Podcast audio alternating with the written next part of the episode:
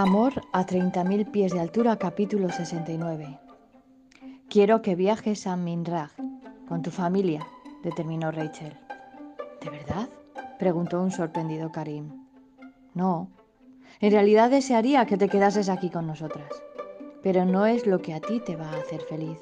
No se trata de estar a mis pies ni a mis órdenes, se trata de hacer lo que te parece correcto, porque así eres tú. No dejaba de sorprenderle su rapidez mental, su entrega, su sonrisa y sobre todo la cantidad de recursos que guardaba en ese cerebrito suyo. Vosotras sois mis reinas. Debería quedarme. Ella se cruzó de brazos y se quejó.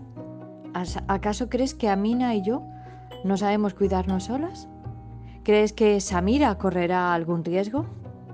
Tomó sus manos y las enrolló sobre su cuello. No, por favor. Sois dos auténticas leonas.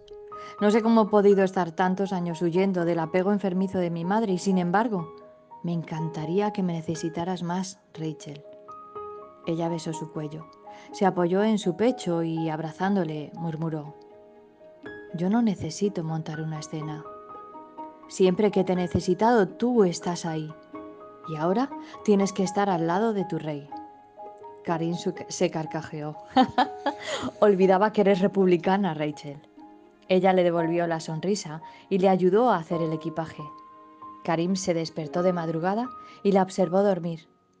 No quería que llegase el día, pero amaneció y se despidieron.